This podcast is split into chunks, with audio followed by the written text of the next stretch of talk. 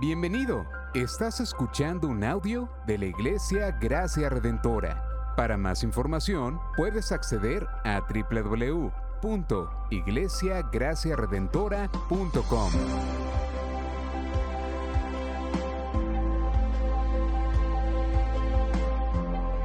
En la exposición de la palabra, el pastor Israel Vega.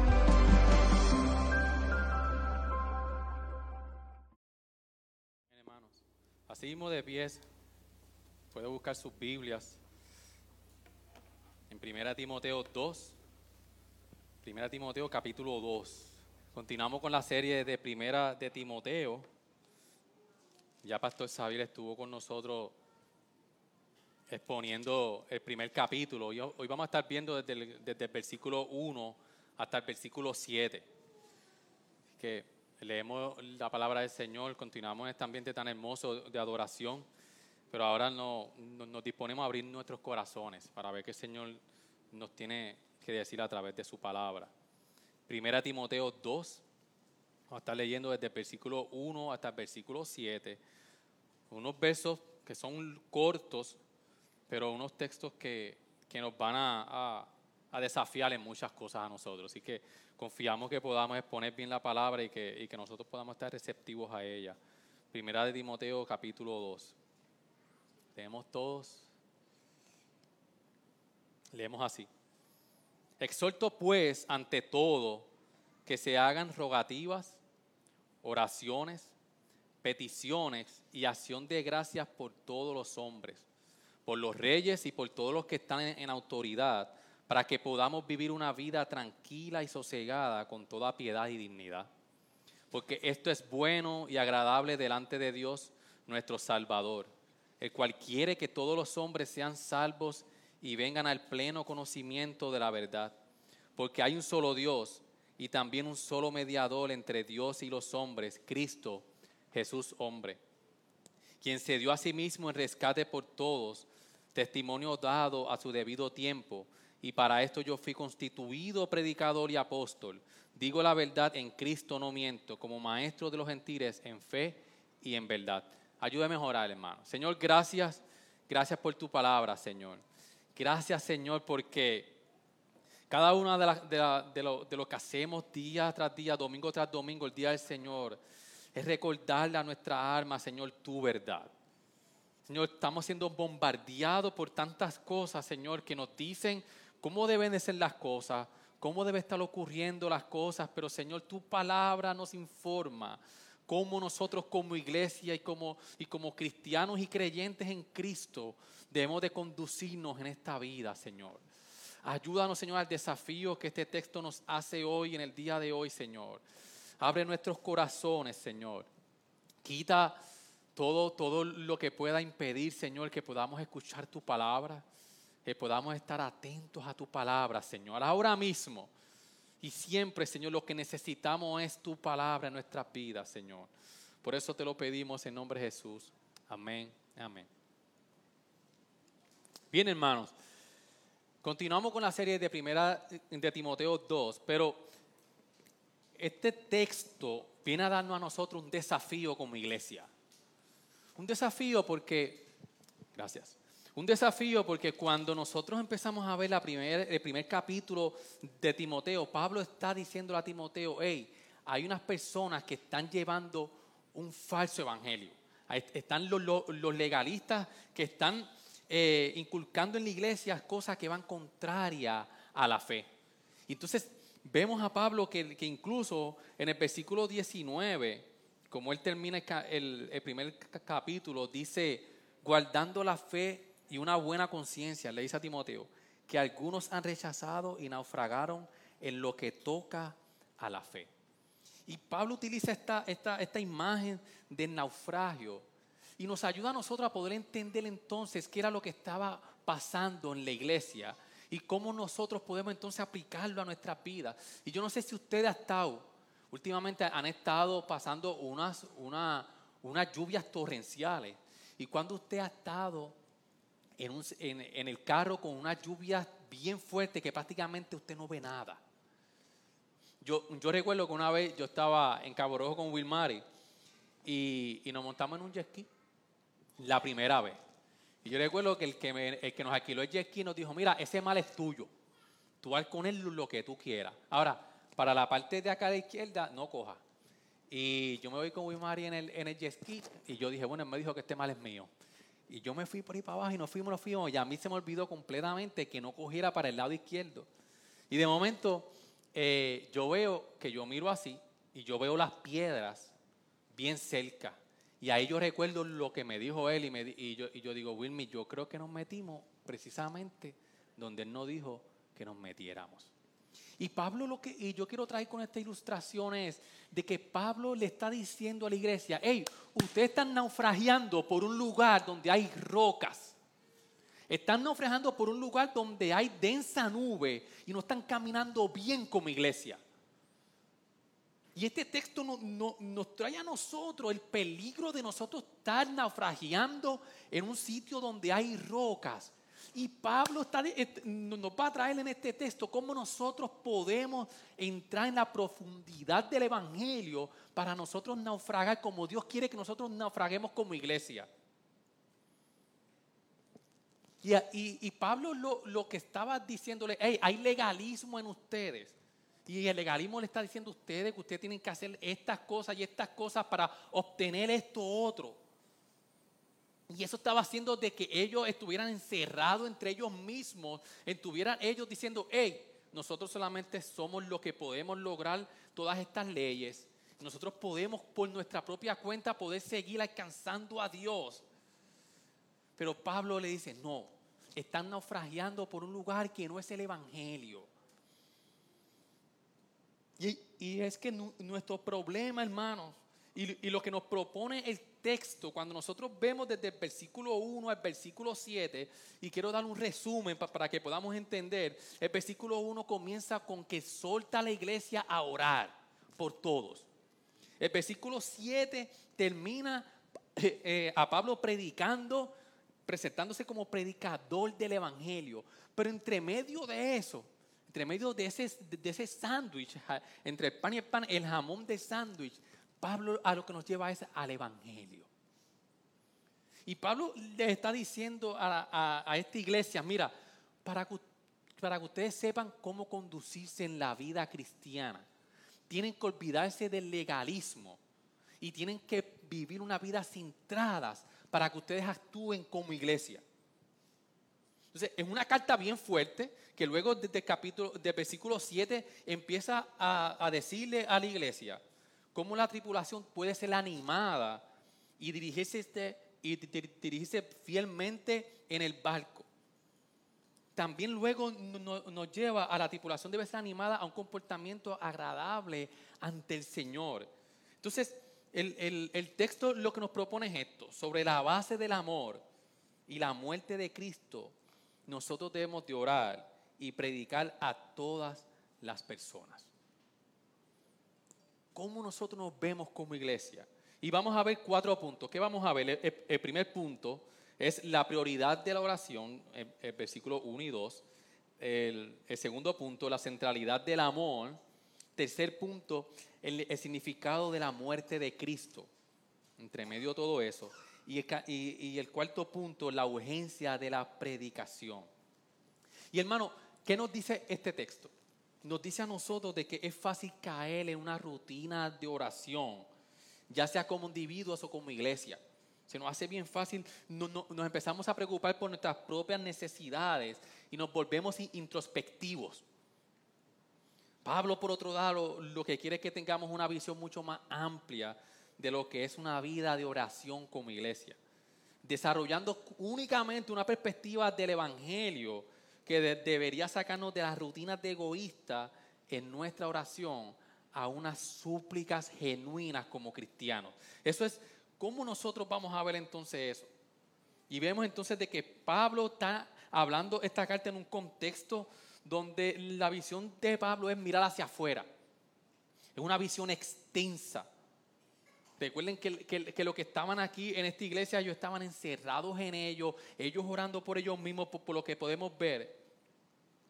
Y Pablo lo, lo que dice que, que, que porque, porque anhela que el Evangelio tenga un impacto mayor en el mundo, por, y del mundo que los rodea. Entonces, Pablo comienza entonces hablando con la prioridad de la oración.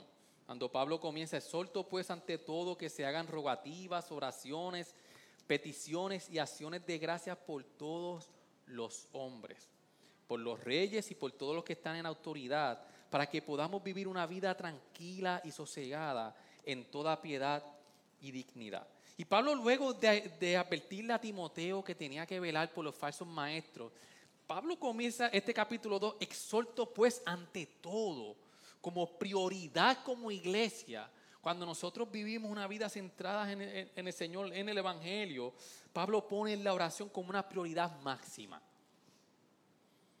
Ya vimos de que los líderes estaban construyendo un muro de regulaciones donde impedía que demás personas se acercaran al Evangelio. Ellos creen que querían brindar una seguridad, una protección, pero sabemos de que hay un peligro inminente cuando nosotros, nuestra base es el legalismo y no el Evangelio. Por eso cuando estamos así, nuestra vida se convierte egocéntrica y de una visión bien limitada. Pero entonces Pablo dice, ¿cómo deben de orar? Pues primero, que esto es una prioridad. Y Pablo enumera aquí tres, cuatro cosas, cómo debemos de orar. Dice, ante todo, se hagan rogativas, oraciones, peticiones y acción de gracia. Y Pablo lo que está diciendo aquí es, al, enumerar todos estos elementos de rogativas, oraciones, peticiones, oración de, de gracia, yo no sé si usted ha tenido en sus hijos la experiencia cuando quiere un regalo. Y se lo pide primero y usted le dice, no, hoy no. Pero luego el niño continúa y dice y pega a suplicar. Y tú no, hoy no se puede. Pero el niño sigue, no, yo quiero el regalo. Y sigue y sigue y busca persuadir hasta que usted dice, está bien, te lo voy a comprar. Y cuando usted le dice eso, el niño sale con acción de gracia, le dice, papi, gracias. Pablo lo que nos está diciendo es, vengan ante el Señor con rogativas, oraciones, peticiones y acción de gracia como un niño.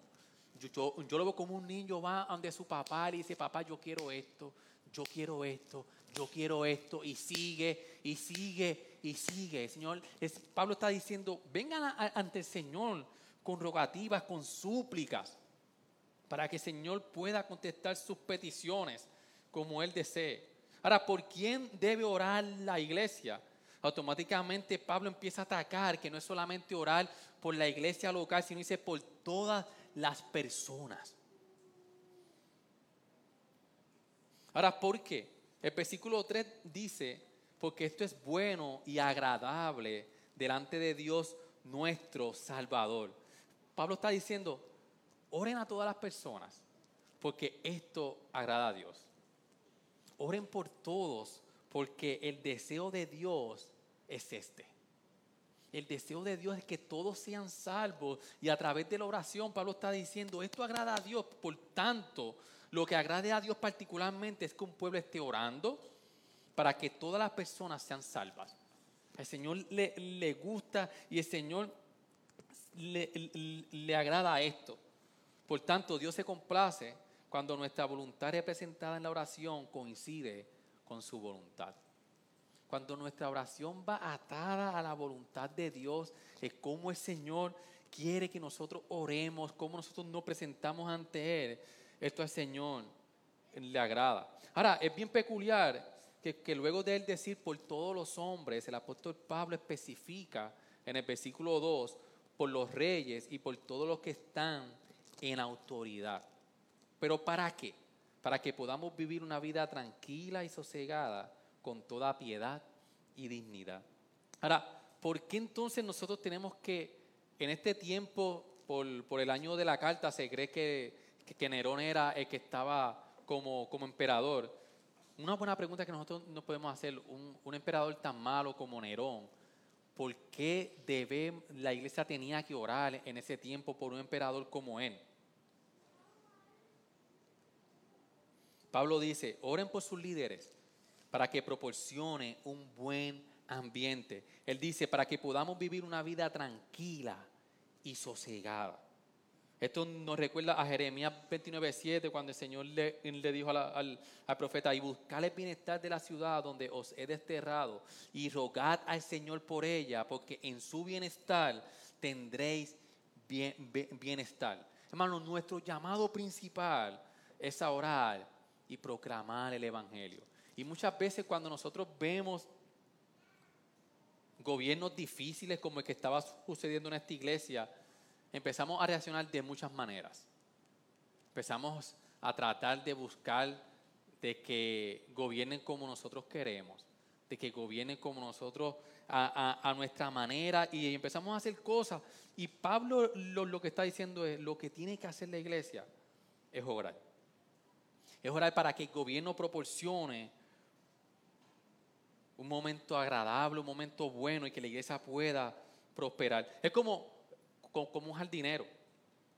Un jardinero que tiene muchas frutas, tiene muchas flores, y el jardinero a, los árboles que hay fruto, los cuida, les pone una malla para que los pájaros no vengan. Pablo lo, que está diciendo es, hey, oren por sus gobernantes para que a través de ellos pueda haber un ambiente seguro y que la iglesia pueda prosperar y vivir una vida piadosa. Porque vimos de que Pablo le dice a Timoteo que Dios es el rey de reyes. Y Dios es, es, el rey. Pablo dice, oren por los reyes terrenales, porque al fin y al cabo Dios está gobernando. Entonces nuestro papel, no le está diciendo, y van allá, allá, y yo no digo si hay que protestar o no, si está bien o mal. Pero nuestra pregunta es, cuando tenemos un emperador como Nerón, que en este tiempo, Pablo dice, lo que Pablo está diciendo es, oren por ellos. Entonces nuestra pregunta que tenemos que hacernos es cómo nosotros estamos actuando ante quizás un gobierno que, que nos las pone muchas veces difícil, quizás a veces en un momento hostil.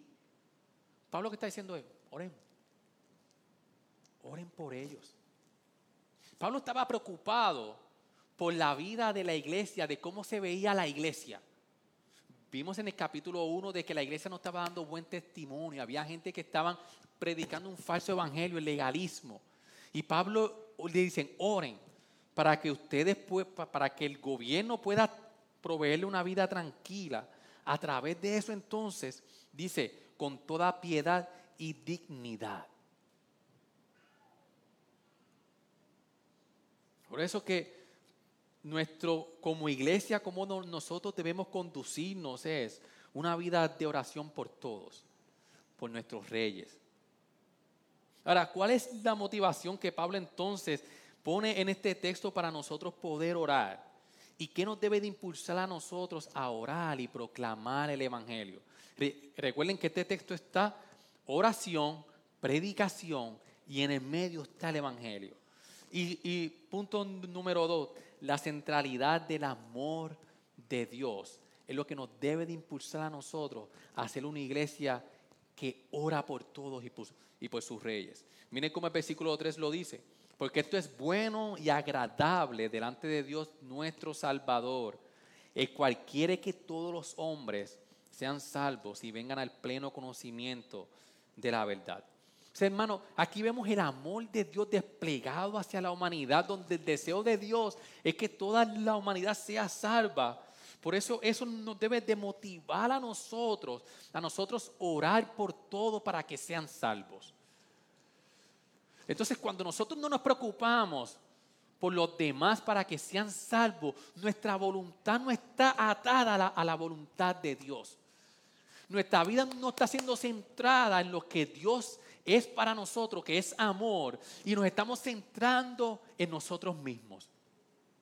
Y quizás para nosotros se nos hace bien difícil poder nosotros vernos como ellos, como legalistas, pero nosotros constantemente tenemos una naturaleza legalista que nos lleva a vivir aislados, que nos lleva a encerrarnos en nuestro pecado, que nos lleva a vivir para nosotros y se nos olvida que el Señor, el, amor de Dios es tan grande de que Dios quiere que todos, todos sean salvos.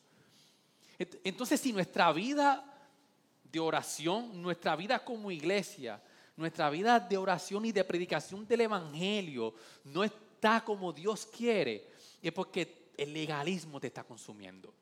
Es porque Él no te está impulsando la centralidad del amor de Dios.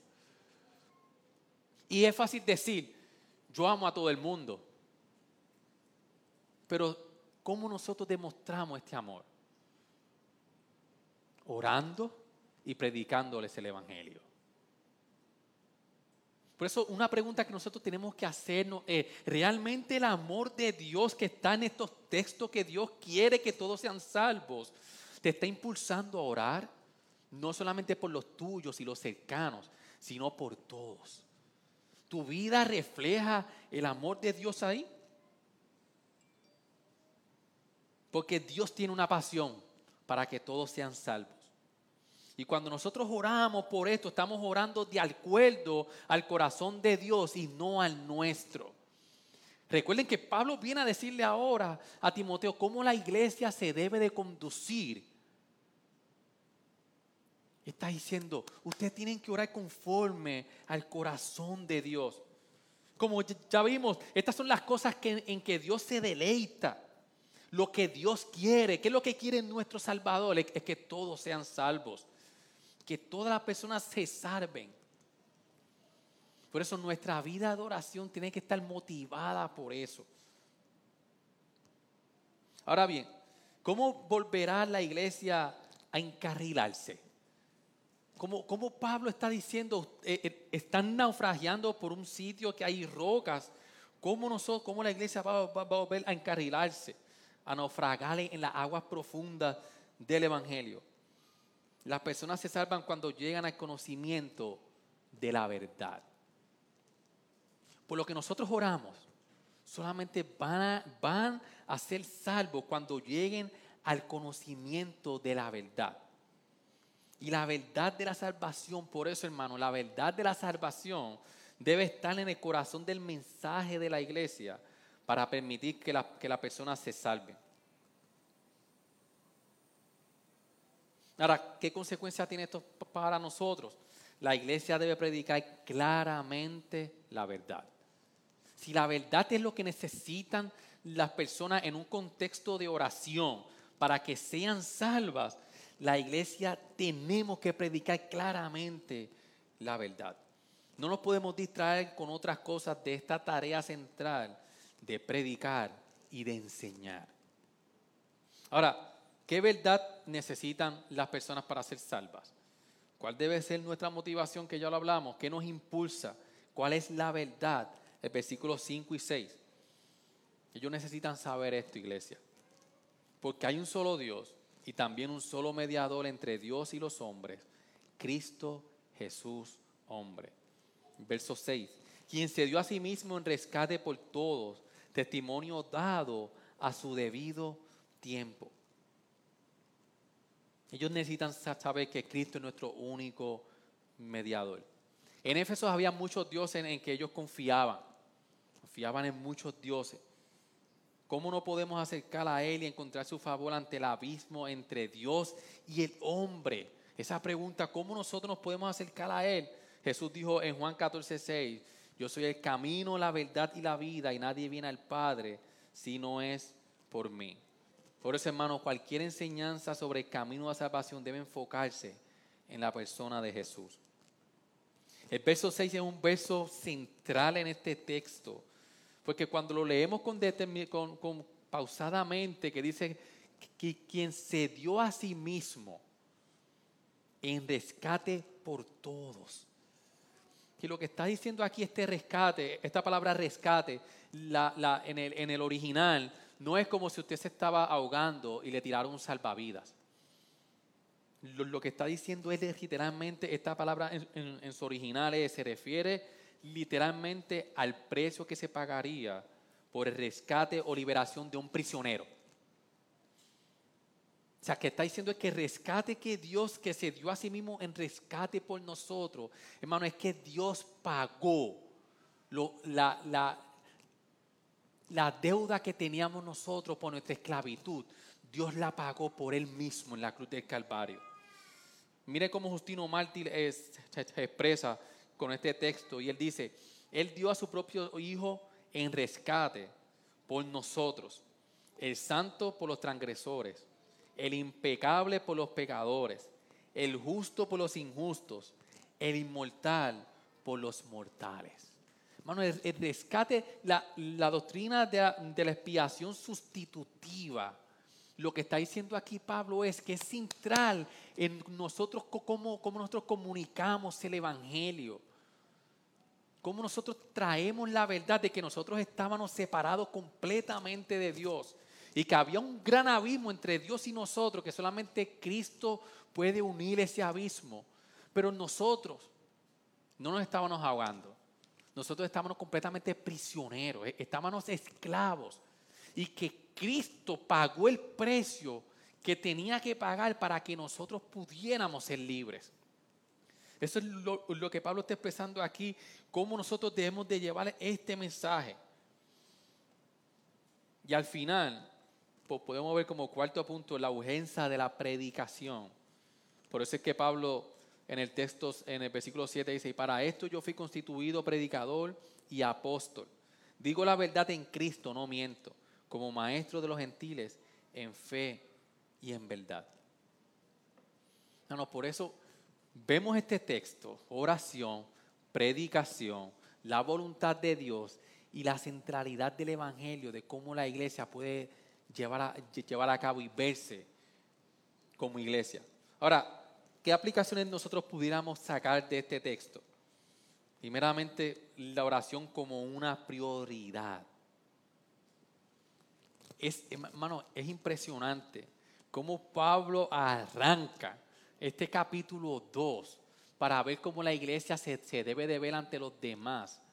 Y Pablo arranca y dice, exhorto pues ante todo, ante todo, dando prioridad, es la oración. La, oración como prioridad. Ahora, no, nos podríamos preguntar como aplicación en este punto, ¿cómo debería este pasaje desafiar la forma en que nosotros oramos? cómo este pasaje va a cambiar tu oración de ahora en adelante, en cómo Dios ve en su amor al mundo y como prioridad como iglesia de nosotros a orar. Cómo el amor de Dios hacia todos debe cambiar nuestra oración. Cómo el amor expresado de Dios hacia la humanidad va a cambiar nuestra oración. ¿Realmente amas a los demás como Dios te amó a ti? amas a los demás, lo demuestras mediante la oración y la prédica del Evangelio como realmente Dios te amó. Tu vida, tu, vida como cristiano, nuestra vida como cristiano está reflejando que yo amo a los demás como Dios nos amó. Y Pablo está diciendo, ¿cómo tú sabes si estás amando como Dios te amó? Orando y predicando a todo el mundo.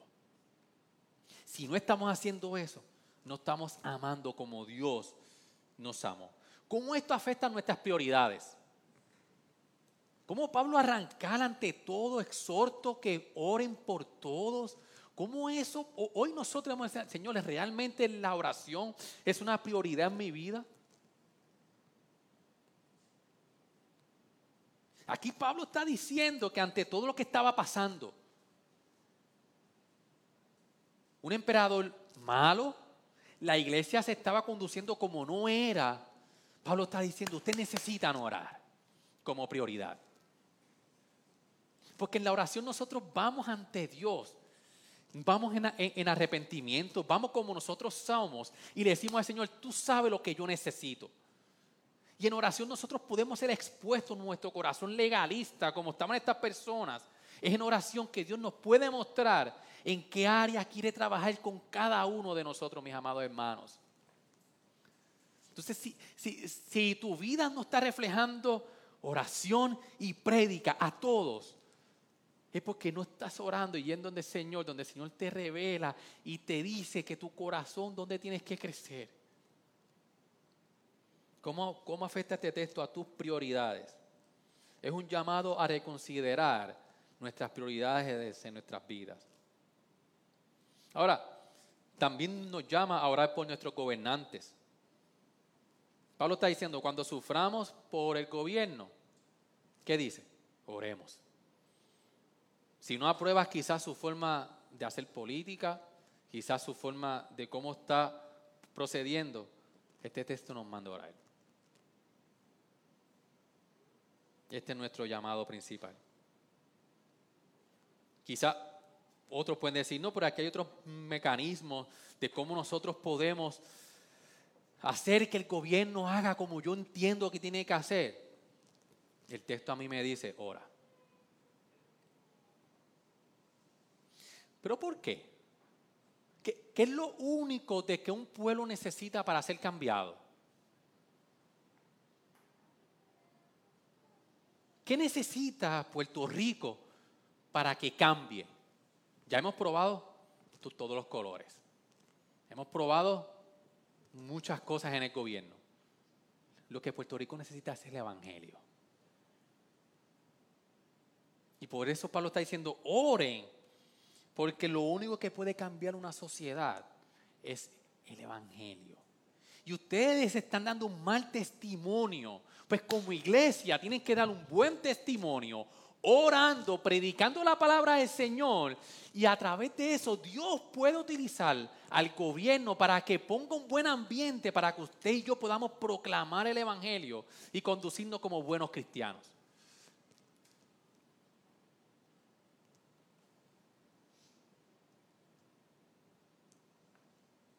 Ahora, otra aplicación, nuestra participación en la sociedad. Pablo lo, que está diciendo hay que de nosotros, nuestra participación en la sociedad, es que deberíamos orar con, con regularidad. No solo por salvación, que sí está aquí en el texto, sino también para que proporcionen bajo Dios el entorno adecuado en el que la iglesia pueda prosperar y el evangelio se pueda expandir. Hermano, Dios, Dios es rey. Dios ahora mismo está gobernando. Y nosotros como iglesia, Pablo está diciendo, oren para que Dios use el gobierno, para que haya un buen ambiente, para que nosotros podamos predicar y prosperar como iglesia. Y la prosperidad es que, que el Evangelio sea difundido. Oremos. Esa es nuestra participación en la sociedad. La motivación, hermano, para nosotros orar tiene que ser el Evangelio. Si hoy por hoy no tienes nada de motivación para orar y tener una vida de, oración como prioridad, es porque nuestra vida no está centrada en, el Evangelio. Nuestra motivación para orar debe venir de una reflexión sobre el amor de Dios, como expresa el texto, sobre el sacrificio de Cristo. Ahora, la pregunta que tenemos que hacernos es, ¿qué ocupa nuestra mente? Contéstese ahí. ¿Qué en todo el día, mientras usted trabaja, mientras está en su casa, mientras está haciendo, qué está ocupando su mente?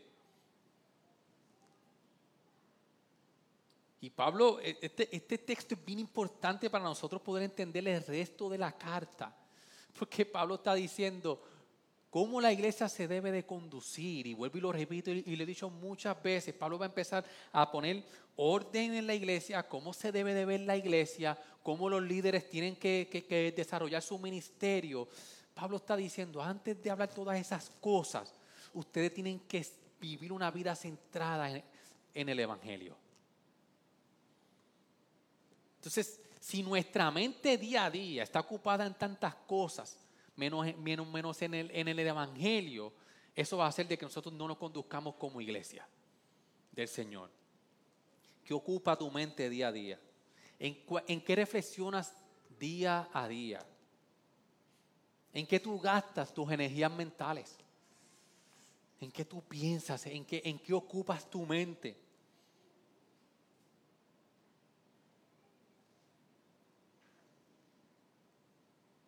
Debemos conocer la profundidad del Evangelio para nosotros poder conducirnos como Dios quiere que nos, que nos, que nos conduzamos. El significado real de la muerte de Cristo, hermanos.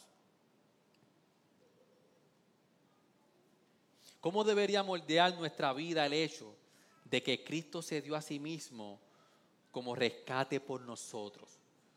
Y esto quizás lo hemos escuchado muchas veces y muchas veces, pero ¿cómo, cómo nuestra vida puede ser moldeada? El hecho de yo saber de que lo que más yo necesitaba en la calle que nos encontrábamos, Cristo ya pagó el precio por eso. ¿Cómo eso puede moldear nuestras vidas? Este pasaje también nos lleva a nosotros a reflexionar y ver de que el Evangelio es para todos. La comisión de predicar no es solamente a los que se te haga fácil.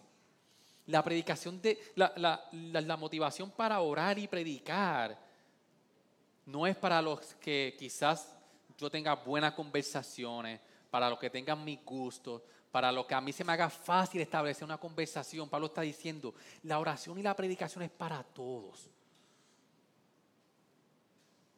Por eso este, este pasaje nos desafía a nosotros predicar aún a los que quizás se nos hace difícil. Debemos de ver la predicación como una urgencia.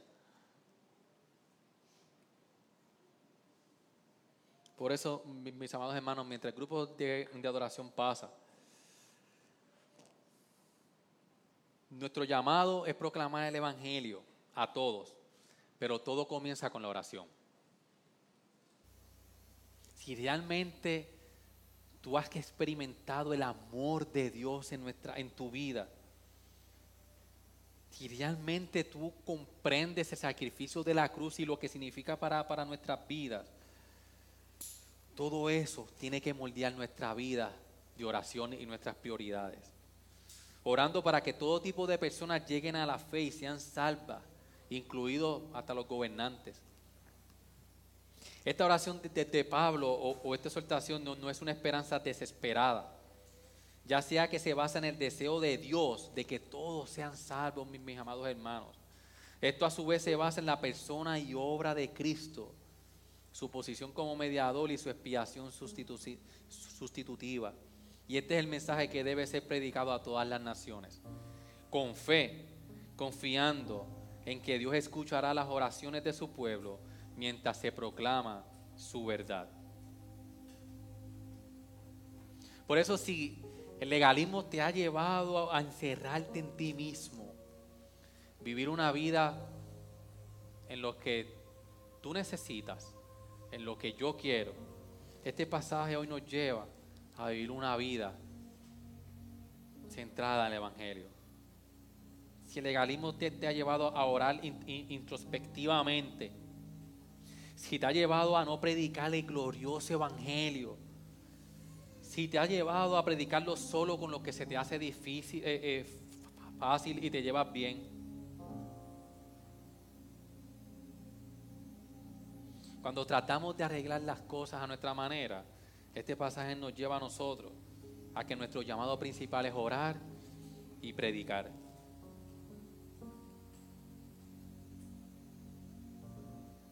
Por eso Pablo ha dejado el barco de las rocas, de la falsa enseñanza, hacia las aguas profundas del amor de Dios y la muerte de Cristo. Y hacia la amplia extensión de la invitación del Evangelio a todos los pueblos, mis amados hermanos. Confiando en que Dios responderá a las oraciones y llevará a las personas al conocimiento de la verdad. Oremos. Gracias por sintonizarnos. Puedes encontrarnos en las diferentes plataformas de redes sociales, como también visitarnos a www.iglesiagraciaredentora.com.